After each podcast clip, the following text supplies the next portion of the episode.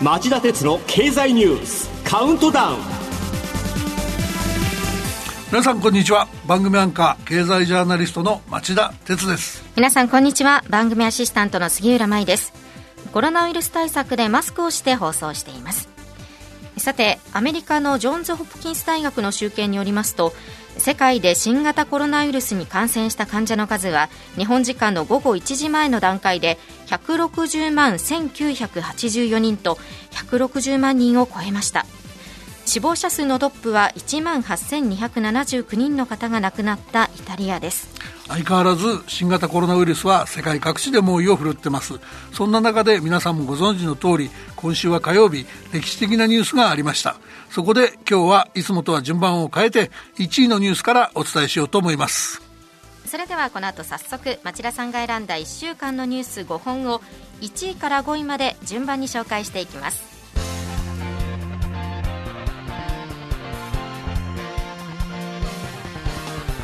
町田鉄の経済ニュースカウントダウン。まずは今週1位のニュースです。火曜政府が緊急事態宣言を発令。早くも対象地域期間の拡大必要と指摘する専門家も。安倍総理は火曜政府の新型コロナウイルス感染症対策本部を開き特別措置法に基づく緊急事態宣言を発令しました対象は感染が急拡大している東京、神奈川、埼玉、千葉、大阪、兵庫、福岡の7都府県で大型連休最終日の5月6日までの1ヶ月を期間としています。総理は同じ日の緊急記者会見でもはや時間の猶予はないと強調。今の状況が続けば1ヶ月後には感染者が8万人を超えるとの見通しを示し緊急事態を1ヶ月で脱出するには人と人との接触を7割8割減らすことが前提だと国民に協力を求めましたまた地方には重症化リスクが高い高齢者もたくさんいると指摘し対象地域の都市部から地方への移動を控えたり原則として自宅で仕事をしたりすることなども呼びかけました。町田さん、緊急事態宣言の発令時期は適切だったと思いますか、まあ、世界の人類が歴史的な試練に直面していろんなケースがあるんで、まあ、今回の緊急事態宣言の評価は歴史に委ねたいと思ってるんです。はい、だけどね、今の時点で僕の印象ですけど、二、つ論点がすでに浮かび上がってるなっていう印象で、はい、第一に遅かった。決断力が乏しかったんじゃないかっていう点。で、第二に準備不足。特に東京都をはじめとした都道府県との調整をなぜ国はきちんとしてこなかったのかっていう点ですよね。で、両方勘案すると、ちぐはぐじゃねえかっていう論点もあるかもしれません。で、少しブレイクダウンすると、特措法には外出要請はできても強制力はないとか、施設に自主え自主営業自粛は指示は出せても、えー、経済的保障の規定や罰則規定がないということが議論の種になってますよね。で、宣言が遅れた原因の一つは、政府がこうした点を懸念したためだと見られるんですが、それならばなぜ特措法改正時点で是正しとかなかったのか。足りない部分はあっても、政府与党として法改正をした以上、改正法が成立した3月13日に宣言を出すべきだったと僕は思います。では2つ目の準備不足というのはどういうことですか？あの、ここ数日、新聞やテレビを賑わせている事業者向けの営業自粛要請をめぐる安倍政権と小池都政の調整不足、準備不足の問題です。繰り返しますが、宣言の発令が遅かったっていうことは、調整の時間があったっていうことなのに、政府と東京都、あるいはそれ以外の府県は何をやってたのか、この国の中枢には、ろくなすり合わせのパイプがないことが露呈しちゃいましたよね。実際、都は当初、できるだけ幅広い業種に休業を求める方針を表明。百貨店、ホームセンター、理髪店、居酒屋を含む休業要請対象リストをまとめてました。実際に休業を決めた店舗も多かったんです。ところが、対象が後半で経済への打撃が大きいとして国が見直しを迫る事態に陥った。確かに国と東京都の協議は揉めましたね。で、調整段階で指摘されたのは、火曜日に公表した外出自粛要請の効果を2週間かけて見極めたいっていう政府と、そんな余裕はないっていう東京との対立ですよね。で、午後2時から今日小池知事が発表しましたが、はい都は国の方針を入れて、理髪店、百貨店、ホームセンターの生活必需品売り場の営業は認める方針に転換した。から飲食店や居酒屋には休業を求めない代わりに営業時間を短縮してもらうことで妥協した。で、酒類の販売は午後7時までに限定するそうです。で、改正特別法に基づ措置法に基づき、映画館やライブハウス、スポーツクラブなどのほか、床面積が1000平米を超える大学、集会施設、商業施設には、えー、休業を要請。うん、で、100平米を超える大学や生活、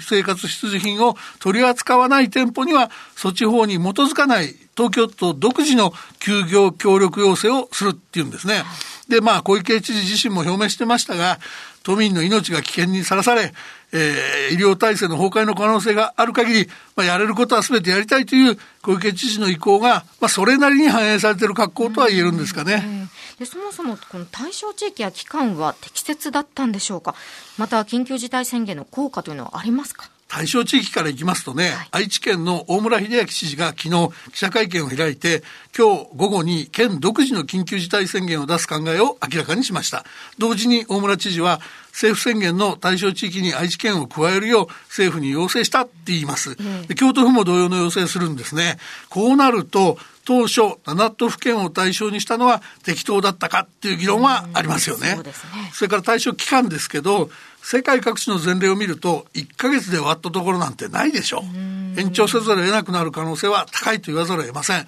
それなりに、まあ、効果はあるかもしれませんが、総理が呼びかけた7、8割の接触削減という目標には全く届いてないのが現実ですよね。日本経済新聞によると、データの活用支援を手掛けるギッグスという会社が NTT ドコモの位置情報をもとに分析した結果 JR 東京駅周辺では水曜日の午前8時台の人の数が前の年の同じ曜日に比べて46%減にとどまったっていうんですね。まあ他の地域も似たようなもんですから、今日小池知事が発表した対策がどれくらい効果を上げるか、これがまあ一つのポイントです。ただ、企業がもっと在宅勤務を増やすような努力は必要になるんじゃないですかね。では続いて2位のニュースは？国内の新型コロナ感染者が5000人を突破。東京、大阪でそれぞれ1日に確認された患者数が最大に。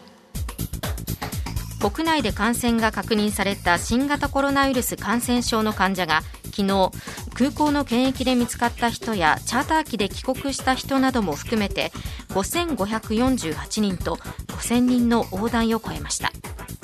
個別には東京都でこれまでで1日あたり最も多い181人の感染が。大阪府でも最も多い92人の感染がそれぞれ確認されたほか島根県で初めての感染が確認されるなど37の都道府県で565人の感染が新たに発表されました。また国内で感染して亡くなった人は108人となっています。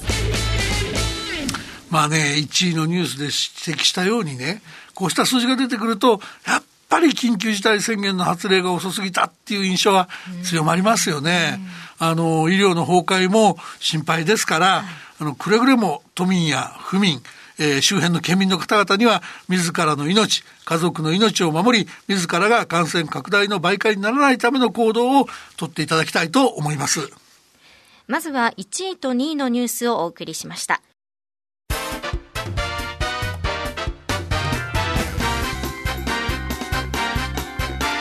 町田鉄の経済ニュースカウントダウン。では3位のニュースはこれです。物の貿易今年最大の32%減少。3月の街角景気も最悪に。水曜新型コロナウイルスの感染拡大に伴う内外経済の急減速を示すニュースが相次ぎました。WTO 世界貿易機関が今年の世界の物の貿易量が前の年に比べて最大32%減りリーマンショック直後の2009年を上回る打撃を受けそうだとの見通しを発表しました。内閣府も3月の景気ウォッチャー調査で街角景気の DI 現状判断指数が前の月から13.2ポイント下がり14.2になったと明らかにしました。これは比較可能な2002年以降で最悪とのことです。WTO によると世界貿易はすでに去年の物の貿易量が0.1%減とマイナスに転落してました。新型コロナ問題の勃発以前にアメリカと中国の貿易戦争やイギリスの EU 離脱といった強い逆風が吹き荒れていたからです。一方内閣府の街角景気は基調判断を極めて厳しい状況にあるとリーマンショック後の2009年当初に使って以来の厳しい表現に修正しましたあのこの際のニュースを読んでいて暗い気持ちになってしまいました。まあね、数が多すぎるんで、えー、実は杉浦さんに読んでもらったニュースの原稿に入れなかったんですけど、経済の深刻な後退を示すニュースは7つぐらい他にあったんですよね。えー、で、あの、逆に一つだけ明るいのがあったんですけど、はい、それだけお伝えしておきますとね、えー、サウジアラビアを中心とする OPEC 石油輸出国機構加盟国とロシアなど OPEC 非加盟国との会合が昨日開かれ、日量1000万バレルの減産で一致しました。これはまあ、産油国経済の立て直しに役立つので、国際金融不安をちょっと減らす。まあ、ちょっと明るい材料にはなるかなと思います。では、第4位のニュースは。武漢で2ヶ月半ぶりにロックダウンを解除。中国当局は水曜の午前0時日本時間午前1時新型コロナウイルスの感染が世界で最初に拡大した湖北省武漢市で事実上のロックダウン都市封鎖を2ヶ月半ぶりに解除しました。一方でまだ感染リスクは残ると話す市民もおり市民生活の完全な正常化にはまだ時間がかかるとの指摘も少なくありません。またヨーロッパでも感染拡大を抑制するために導入した規制を緩和する動きが始まっています